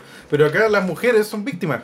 De hecho, es curioso porque los únicos personajes femeninos que aparecen, es la única, la otra es la... La, La documentalista. la documentalista. Son víctimas. Son víctimas siempre de su relación con los hombres. Puta, no sé, porque es como que pensándolo así, uno también pensaría Víctima que dentro de los policías, dentro- de Justin Long. No, claro, pero, pero dentro de la teoría como de la mirada masculina, de la, de la male gaze, ¿cachai? Uno podría también hacer como el ejercicio opuesto en el caso de Men. Entonces uno podría decir, bueno, en ese caso, eh, Men tiene que hacer, ¿cachai? Tiene que hacer a la mujer víctima de la culpa para poder contar esta historia. Tengo que hacerla víctima desde el principio, de sí misma. ¿Cachai? Entonces es como más, más apropiación, es como apropiación un poco. Tengo que ser la víctima de sí misma para que la película funcione, porque voy a meter hombres tan claramente extraños, por decirlo menos, por decirlo menos, que para que funcione y la mina no se espante, tengo que ser la víctima, porque como es víctima no se va a espantar con estos hombres tan extraños. No te voy a decir que Barbarian es como el, me- el mejor testamento femenino, para nada, no sé, no creo, pero eh, en su sutileza, no, más que su sutileza, en su en su No es extravaga- sutil para no, perdón, no es sutil, nada. por eso me, me- me retracto el tiro. En su extravaganza temática, em, creo que dentro de toda esa extravaganza, rareza también, el de verdad el tercer acto es, es bien extraño. Todas las películas están sufriendo un poco de tercer acto medio extraño, yo estoy viendo, no sé sí, por qué. como que ent- entendía que el tercer acto, o incluso en muchos de de la película, buscaba más el extrañamiento, impactarte que, Sí, que sí. con, eh, una historia coherente incluso. Como que ahí el director dijo, ya, este va a ser ahora, voy a hacer lo que yo quiera. Ahora, ¿con qué Eh, sorprendo? con claro, como que igual en ese sentido sufre un poco también de, de querer siempre subir el listón. Pero claro, pero mi síntesis, por lo menos en la manera en que quiere contar esta historia, la cuenta como igual una odisea súper mala, de- de mala en el sentido como de lo que sufre el personaje, eh, con muchos artificios narrativos. Sí, yo creo que la película tiene mucho artificio narrativo medio incoherente incluso. Pero me satisface en el fondo porque siento que vi como esa lectura sobre la experiencia femenina desde un visor muy extraño para lo que quería contar. Y eso me pareció como interesante. Sí, tiene su interés. Pero, pero, Me pasa, Igual- que, me pasa que habláis como. ¡Oh, qué atroz! ¿puedo? ¿Puedo? O- dale. No, sí, dale, dale, dale. Que siento que Men es más compleja en ese sentido que Barbarian. Sí, pues mucho más Eh, compleja. Esa es la cuestión que te digo, sea para bien o para mal. Propone algo más complejo. Eh, Barbarian es muy simplista Sí, es muy y simple. es muy directa. eh, muy- pa- Pero no es sutil. ¿Sabéis lo que me pasa a mí? Es que igual tiene que ver con muchos de los temores eh, Barbarian tiene que ver mucho con los temores cotidianos que, que yo como mujer, eh, como me enfrento día a día, ¿cachai? Eh, Men igual, pero la gracia Men es que Men tiene un también, tono pero- surrealista. Sí, po. Es otra cosa, es, Es otra, forma de ver. sí, es pero otra forma. Es, es el mismo sentimiento. Sí, el mismo sentimiento. Pero también está bien que sea simplista. O sea, eh, esto es una película que la hace un hombre. Men también es una película que la hace un hombre. Eh, no he visto una película de terror de mujeres. Ay, Sí, yo creo que hay, pero yo no la he visto porque hay me dan miedo. muy buena que podríamos Me dan, analizar para me la- dan miedo las películas de terror, entonces trato de no verlas, pero las he visto todas acá. Pero me parece que tampoco es que esté tan alejado, o sea, igual quizás como No, es no. simplista también tiene que ver con los miedos más infantiles también, pues, ¿cachai? Men quizás una película más adulta también. Es que bueno, partiendo de que Barbarian ya tiene que plantearse dentro de un mercado como una película de terror. Claro, Entonces tiene que entregar los sustos necesarios para Igual- satisfacer a los, eh, no, no quiero decir consumidores, pero los espectadores, Los espectadores. que se generan ciertas expectativas sobre ella. igual, claro, igual Men no tiene esa pretensión de... No tiene la pretensión Men de irse elitista, a estrenar en Es más octubre. elitista. Es sí. más elitista. Es que yo creo que Men no se contempla como 100% como una película de terror. No, No. po, no, no se presenta a sí mismo como una película... Quiere ser un drama psicológico, de hecho. Sí. Entonces, igual creo que bueno, lo que hemos visto de cine de terror, o por ejemplo lo que pasó con Nope, Mm. que esta cuestión que la crítica, más que nada la gente que fue a verla al cine, con la expectativa de asustarse, de tener miedo, quedó decepcionada, pero horriblemente, tanto que evalúan la película con un 1 en IMDB. Y fue un bombardeo Sí, gigante. Es que personas así, sí, pues siempre van a ver. Yo creo que en el fondo también hay que. Es que es interesante el debate también en términos de ya, qué es lo que los espectadores quieren de esto. ¿no? Ah, Porque claro, tú puedes decir, puedes hacer est- estudios de mercado, puedes como analizar los datos, todo. Pero en el fondo igual tiene que ver con, con ciertas construcciones, películas construidas a- a partir de tropos, a partir de, de- de cosas que la hacen caer en la categoría de terror. Y en este caso de todas estas películas, yo creo que hemos hablado, en cierta manera, quizás Black Phone no tanto, quizás la más convencional en ese sentido. A pesar de que igual ya hablamos de que no es estrictamente una película de terror, pero bueno. Pero todas como que se caracterizan en cierta forma en. Barbarian quizás la menos, en ser películas de terror, pero no ser películas de terror. Las ya que hemos sea, visto, sí. Ya sea Noob, en el gesto como de cambiar el género y ir cambiando de género de forma activa. En el caso de Mem, que en el fondo ocupar los tropos pero hablar de un drama psicológico. Noob como que cambiar las expectativas del género de terror a partir de poner distintos géneros, etc. Men hace una cosa parecida, pero en vez de cambiar de género, en verdad un drama psicológico presentado con ciertos tropos del terror. Que igual se podría vender como tal, pero también hacer una película quizás no de amplio mercado, queda como podría ser catalogada así. Y el caso de Barbarian, que quizás la más de terror, porque se presenta como terror, el afiche como que es muy reminiscente de las películas. De hecho, hay una afiche que Sí, es muy reminiscente de Dario Argento, como de las películas de Dario Argento, como la gráfica.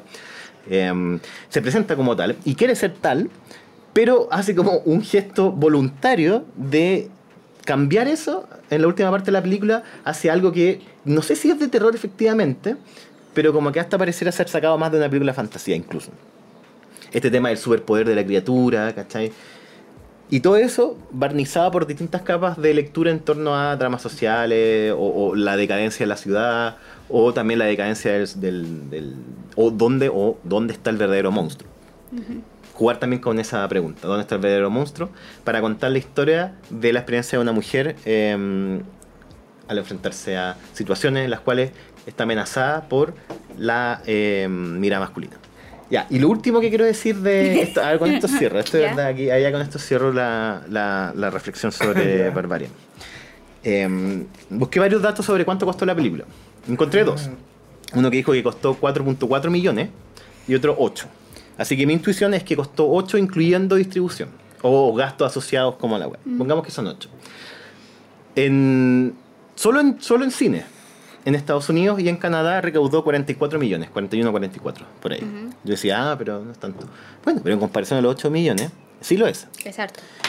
Creo que el cine de terror es uno de esos géneros en los cuales trabajado el presupuesto de tal forma que le podéis sacar provecho, podéis hacer películas de terror de 8 o 10 millones que pueden llegar a ganar 40, 50, 60.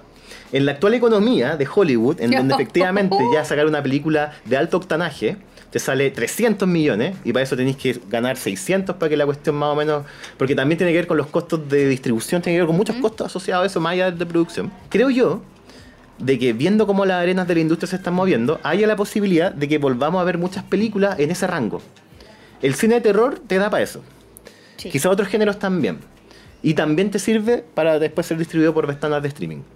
Entonces, en el fondo, creo que la buena salud del terror se debe un poco a eso. A que podía hacer películas de terror que compitan en esos estándares con 10, 12 millones. Y quizás eso se pueda como extender a otros géneros. Y eso, en el fondo, para esta, por ejemplo, Barbarian es de Fox, que es de Disney. Pero hace Fox Studios, como, como estudio. Para ese tipo como de... O para Warner Bros. quizás. No hay un costo tan alto del hacer una película que cueste mucho y esperar que gane lo suficiente para que eso sea así. Quizás vamos a ver más películas así en ese rango de presupuesto, digo. Hmm, mucho que decir. Ya, primero, eh, era la cuestión de la industria. Básicamente, es que ahí está el caso. ¿Por qué funciona Barbarian? Tuvo un buen éxito en taquilla, la crítica la recibió bien. Piola dentro de lo que es críticos, como también muy bien dentro de lo que es eh, usuarios, gente, espectadores, que la fueron a ver y la están evaluando bien. Y eso es como, obviamente, si tenéis la conquista del público, vaya a tener muy probablemente seguro un éxito en taquilla. Entonces, ¿por qué triunfa Barbarian así, pero no pasa con Nope? ¿Qué hace Barbarian? Que sí le resulta como película de terror de la temporada, pero Nope no. Primero yo creo una cosa de presupuesto. Yo creo que no costó más. No quizás debe andar por lo... Ahí lo podemos confirmar, pero 20, 30 millones por lo menos, quizás más incluso. Nope costó 68 millones de dólares. En comparación con las anteriores películas de Jordan Peele, Get Out costó 5 millones y Us 20 millones. Sí, incluso el presupuesto es chico, 30 millones, no es tan alto. Y, y incluso es chico. Ya. Entonces no Pero ahí se sería nota tan que hay más eso. producción, hay CGI, hay mucho CGI, Sí. hay, mm, hay caballos amaestrados. Pero, Yo, creo, yo creo que en Nope se genera mucha expectativa, ¿cachai? Y eso es lo que. Y eso es lo que eso es lo que no le gusta a la gente, pues que esa expectativa no se cumpla. Va por ahí. Lo que yo creo es que la gente está buscando. ¿Por qué triunfa? Porque está cumpliendo, ¿cachai? Ciertas leyes de, de incluso la industria. Eh, y es que es como definir, claro. La vamos a vender esto como una película de terror. Si una película de terror, ¿cómo la gente va a reconocer una película de terror? ¿Qué espera de una película de terror? ¿Qué quiere ver en una película de terror más encima en octubre? Pero no, eh, en ese sentido, ¿cachai? Que son cosas muy genéricas de la industria, que son como leyes de la industria. Una película de terror debe tener sustos, debe generar suspenso, debe tener un villano claro, eh, puede tener un comentario claro. Todas las películas de terror tienen un comentario social, las buenas. Mm, sí. Y eso es un estándar también de la industria. Mm. Una película de terror debe tener un comentario social. Eh, ¿cachai? Y en ese sentido, eh, Barbarian cumple mucho de esos estándares de industria para películas de terror. Cosa que no hace Nope. Y en ese sentido, por eso le va mal a Nope. Y es Pero lo tú- chistoso. pero tú no Por las sentís que- expectativas que... es como... ¿Qué es una película de terror y qué espero de una película de terror? Porque es una categoría incluso que se vende comercialmente. Entonces se debe más a un comercio, unas expectativas comerciales de un espectador. Pero ponte tú no creí, a mí es que lo que pasa a mí me pasaba mucho con Barbarian que me recordaba mucho a Nope por el cambio de tono que hay cuando aparece este personaje que es la estrella de Hollywood. que está mucho mejor ¿Cachai? construido. Eh, no, es Que, está, fabuloso. que en Ese quiebre. ese quiebre y ese cambio de tono está mucho mejor hecho. Sí. Como yo en algún minuto pensé que en Barbarian, yo dije, ya, eso fue como, esta película consta de tres cortos, eso fue uno y ahora voy por el segundo. Mm. ¿Cachai? Que va a terminar en la misma Ya casa. ya, ya Claro. Y no va a es- terminar como Morse otra vez. Sí. Y es como, y va a terminar en la misma casa, y va a contar como otra parte de la historia y va a ir avanzando así, pero no es eso, es la misma historia. Y ese cambio de tono es muy brusco. En, claro, en Nope está mucho ma- mejor hecho. po. Entonces, eh, lo que espera, ¿cachai? Para tener un éxito en terror es cumplir esas satisfacciones, ¿cachai? De la industria, del género propiamente, que te está exigiendo. Si no las cumple, te ve como no. De todas formas, y para hacerle justicia a los números, Nope no fue un fracaso de taquilla, costó 68 millones y recaudó 170 a nivel mundial. Mm. ¿Cachai? Que no es una mala película, para nada. Es una es buena una película. súper buena película. Pero incluso podéis sacrificar calidad, pero en torno a cumplir esas normas, ¿cachai? Ese prediseño que tiene sobre una película de terror la industria. El peso del Oscar. po. El peso, los que peso, el peso del género. El No, peso- porque el- yo porque ni igual siquiera el creo, de la yo creo que yo generan creo. una expectativa que es... Yo creo que Jordan Peele se ve en otra posición. ¿cachai? Sí, Yo creo que él sabe de que en el fondo tiene que entregar algo. Porque Nope igual tiene algo de esa ambición, encuentro yo. Como de querer eh, sorprender, de querer el, el chamalanismo, ¿cachai? Yo creo que Tiene toda la película quiere sorprender a su espectador. No, claro, por supuesto. Pero, pero ¿qué tan qué tan evidente quería hacer ese gesto? No, no sé, no, el chalamanismo es extremo. Es Por eso, twist. por eso es chalamanismo. Yo Yo, creo que digo que tiene un poquito de chalamanismo. Tiene más twist. eh, es que es el twist final, pues. ¿no? El de no puede estar al medio. No, claro, pero ya, pues, otra pero, cosa, ¿eh? pero, pero lo movís, pues sí, es un concepto, es adaptable a las No, porque es como la, la- la idea del cuento corto. El cuento corto siempre todo está en función del final. Y el final tiene que Claro. ser un giro sorprendente. Entonces, eso es lo que toma Chamalán. Chamalán es otra cosa. Sí, pues el maestro es eso. Pero el. mm, Luego tiene que girar en torno al final y el final tiene que ser una cuestión que te quiere la cabeza. ¡Pum!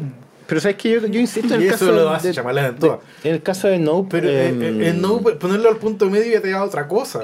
Es que, también tiene que ver, es que yo creo que también tiene que ver con los no volúmenes se- de producción, ¿cachai? No fue una película que le pusieron mucho más presupuesto de distribución y de comercialización. ¿Y qué quiere decir eso? Y aquí, aquí creo que tiene que ver un poco con eso. Que cuando me tinca que en ese esfuerzo por ponerle tanta plata para eso, nuevamente quisieron abarcar el público más amplio posible. Entonces presentaron algo como quizás lo que no es. En el caso de Barbarian, Barbarian se salta ese paso porque Barbarian no tiene que competir con el público que en verdad quiere competir Nope.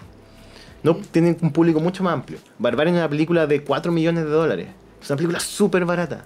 Súper barata. Y que además está hecha como en Bulgaria. ¿Cacharán en los créditos que hay harto como nombre búlgaro? Anda a saber tú por qué. Pero en el fondo es una película como de esas condiciones, Es como, es como Cronenberg grabando en República Pero es Checa. que también ese, esa cuestión que tú me decís, Sale ¿cachai? más barato Eh, la, la baja producción de las películas de terror, yo creo que también es un estándar de la industria. De más que sí, claro. Pero Y- porque, y pues, es como por qué funcionó X, suponte, o esta otra cuestión, la que hicieron la segunda parte, pero que es la otra gran película de terror que salió en este año, que la crítica, incluso los eh, espectadores, la han aceptado, pero fabulosamente la han ovacionado. Que yo creo que esa era, es una película Y auténtica. la otra es. Smile, que también es un presupuesto chico. Sí, po, sí, po. Todas las películas de terror yo creo que es parte de lo que demandan. Tienen que ser baratas. Claro, claro. Toma el ejemplo, Halloween o el mismo Viernes 13. Es como seguir el ejemplo de Halloween original. La original de Halloween. la- Freddy eh, Krueger, incluso todas las de Wes Craven, son las de John Carpenter, son todas películas baratas y son las que han quedado. Esa y es es el la- estándar esa es de la la industria escuela, ahora. Sí, esa, es- esa es la weá. Esa es, la- es lo que hay que hacer. Me encanta. ¿cuál fue la última película de terror cara que viste? No son caras. No son caras. o no sea, debe como- ser la más cara que he visto últimamente. Si es que se llamara película de terror, claro. Claro. Porque no. Porque francamente, ¿qué es lo que imagino, ¿no? Prótesis, sangre y cuántos Evil efectos Dead, de- digitales. baratísima. Todos po, o incluso todos los comienzos de, De Peter Jackson. ¿cachai? Barato. Todos los de Romero. Todas. Claro, todos los Romero. Más aún las de Argento. Uh. Todo barato. Esa es la lección. Todo la barato. lección. El cine de terror es barato. El cine de terror es bueno cuando es barato. la masacre de Texas también. Barata. Bien, todo. Holocausto caníbal. La cara de la muerte. Terror. Eso. Eso. Ese es Sí, eh, eh, entonces eso es parte de la industria. Yo siento que eso, por eso triunfa Barbarian. Ese es mi punto. No, y vuelvo al, al- al afiche. Ese afiche que recuerda a. Entonces, si quieres tú tener una película Muy bueno. exitosa de terror, tenés que hacer la demanda industrializada, ¿cachai? género. Yo creo que ese es el mensaje que tengo. O sea, si quieres innovar en terror, bacán, pero no es terror. No es lo que la gente va a esperar como terror, en el sentido si queréis tener éxito comercial. Es el punto. El éxito comercial viene acompañado de las demandas de la industria que tienen que satisfacer como si fuera un producto. Es un producto. Tú dices que el terror tiene que ser clásico, digamos, como no tiene que escaparse mucho del género. No, a mí me gusta la experimentación todo A el rato. también. Sí, montones. Pero, eh, y, y ahí se va por otro lado. Es que es la expectativa. Hay un público masivo que necesita cumplir esa Cumplir. expectativa. Mm. Y si se promociona como terror o es terror, si tú quieres que triunfe en esa película, en ese público masivo, tienes que cumplir esa regla. Claro, si no quieres que triunfe, no triunfe en taquilla, ya quieres irte a festivales, Claro. a pasear por Claro. esas cosas, son otras reglas. Con otras reglas. El proyecto La Bruja de Blair, Actividad Paranormal. Uf. Son todas películas que, claro, cuando la, la cuestión se empieza a comercializar más y empieza como a ganar más ambición, como la, la secuela de Scream o, o- Es que también después Que se es da... muy la- mala la 4. Después se da como la vuelta. Y después también está la posibilidad de hacer como películas que parecen ser de alto presupuesto, pero en verdad son películas de terror que también son bien baratas. Tipo, Sí, pero eso, Barbarian eh, tiene una cuestión. Es buena. es muy buena.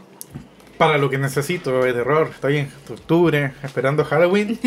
Barbarian me va a satisfacer completamente. Sí. Sí, yo recomiendo Barbarian. Igual si, claro, si... Sí, sí la recomiendo, sin, sin condiciones. Ah, claro. Esto funciona solo y cuando y siempre no sea Guillermo del Toro. Yo creo que esa sí tiene un presupuesto millonario. Una película de terror de Del Toro. ¿Mm? Bueno, pero es que Billonario. No, no, no tanto Del billonario, Toro- muchos millones. Del Toro va a hacer una película de terror. Eh, ¿Cuál fue la última película de terror del Toro? Que ya trabaja el terror con fantasía, lo es que mezcla. claro, queremos, lo mezcla. todos queremos a sus monstruos. ¿Qué Y si es pasa? fantasía, ya la no- fantasía es cara. No te, no te generan terror. Es un gran creador de monstruos. ¿Vivieron el gabinete? La serie de Netflix, la gabinete de, Ah, no la he visto, de no. Guillermo del Toro. No, me quedé sin Netflix, Ah, tengo que pagar. Ya, eso es raro. Eh, Yo, yo la vi entera. ¿Estaba buena? Sí, pero lo que más me gustó, había unas historias muy buenas, ¿cachai? Piola. Al comienzo, parte super pago. Las finales, las últimas, no me gustaron tanto. Ujú. Pero esa es opinión personal. Pero, sí o sí, la- los capítulos fabulosos, fantásticos, eh, yo creo que fueron los dos basados en obras de Lovecraft. Mm. En cuentos de Lovecraft. Y lo adaptan todo, pero las historias son buenas. No, me quedé sin Netflix. O Tengo que pagar el Netflix. Malo eso. Podemos ver si... No. ¿Tiene sí. un dólar? No, si voy a pagar el Netflix, voy a pagarlo. ¿Tiene un dólar? No, sí tengo un dólar. Te funcionó perfecto. Funcionó perfecto, ¿Sigue ¿no? o ya murió? No, está funcionando. Wow, ya funcionaba harto. Sí, está funcionando. ¿Qué vi el otro día? No me acuerdo qué vi. Un corto. Deberíais ver Andor. Andor, voy a ver Andor. antes que se me muera, antes que se muera. Y eso. Bueno, y Eso. eso. Entonces, ¿qué definimos en Tonda Barbarian? yo la recomiendo. Una muy buena película de terror. ¿Mm? Sí. Si quiere asustarse, vea Barbarian. Sí. Vamos a corte. Lupe. Siento tener que decepcionarlos, pero se sobrecalentó la máquina de chistes, y se me perdieron mis compendios humorísticos, por tanto les dejo con algo que he descubierto les encanta a los humanos, frases motivacionales.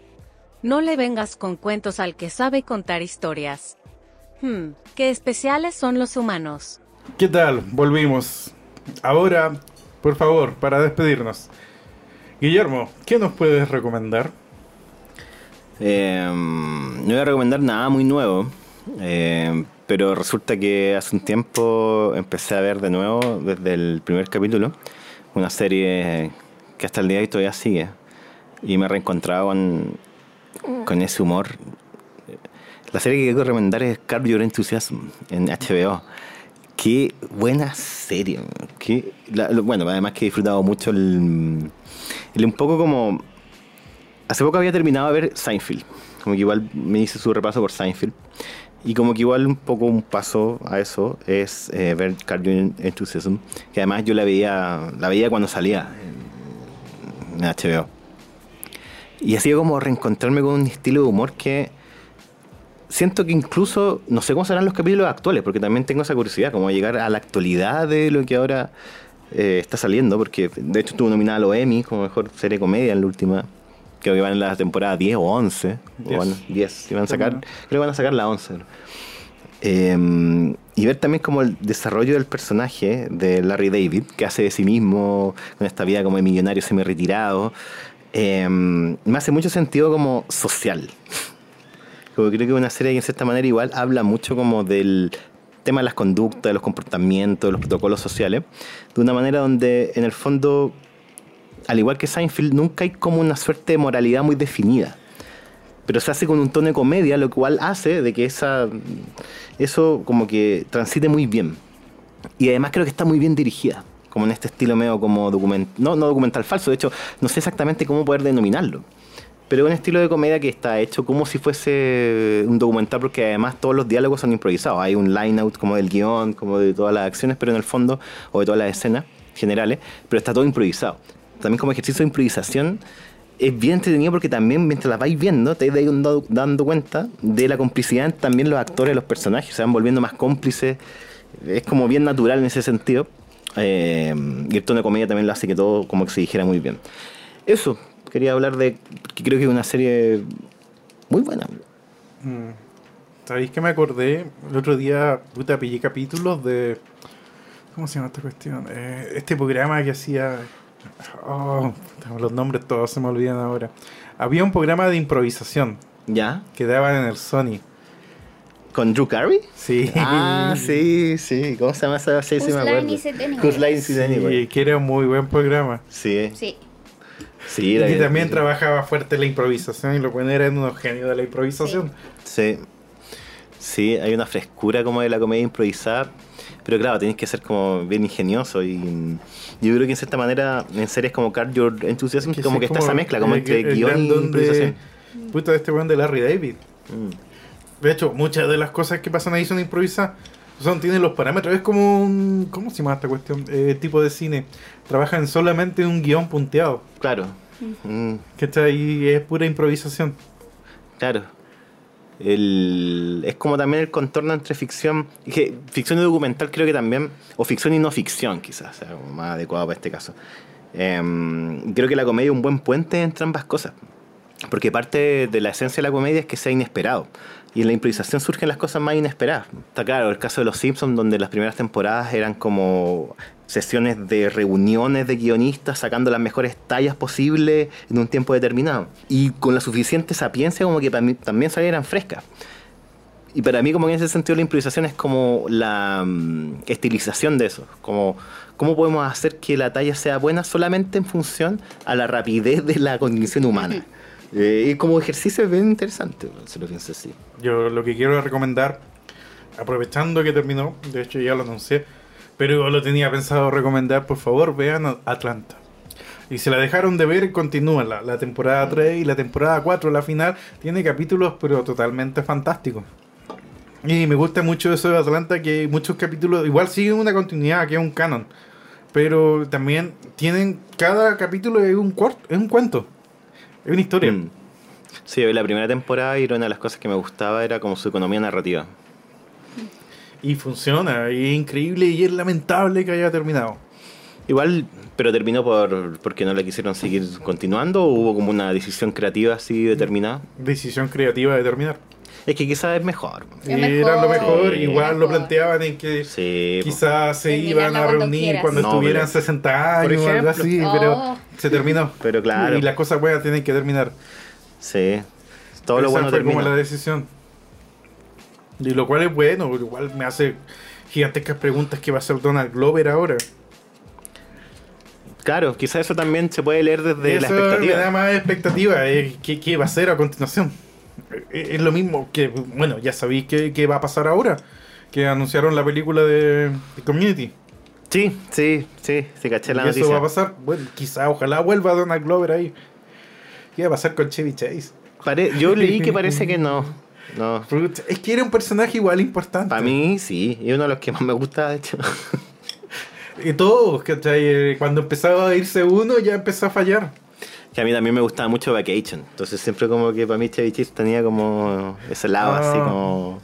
¿Cómo se llama ese personaje? No me acuerdo. Puta, es entrañable. Eh, sí, que después lo reemplaza el Jason Sudeikis. No es Jason Sudeikis, es Ed Helms, quien trabajó en la saga de Hangover y The Office, entre otras cosas. Y es el hijo, de hecho. ¿eh?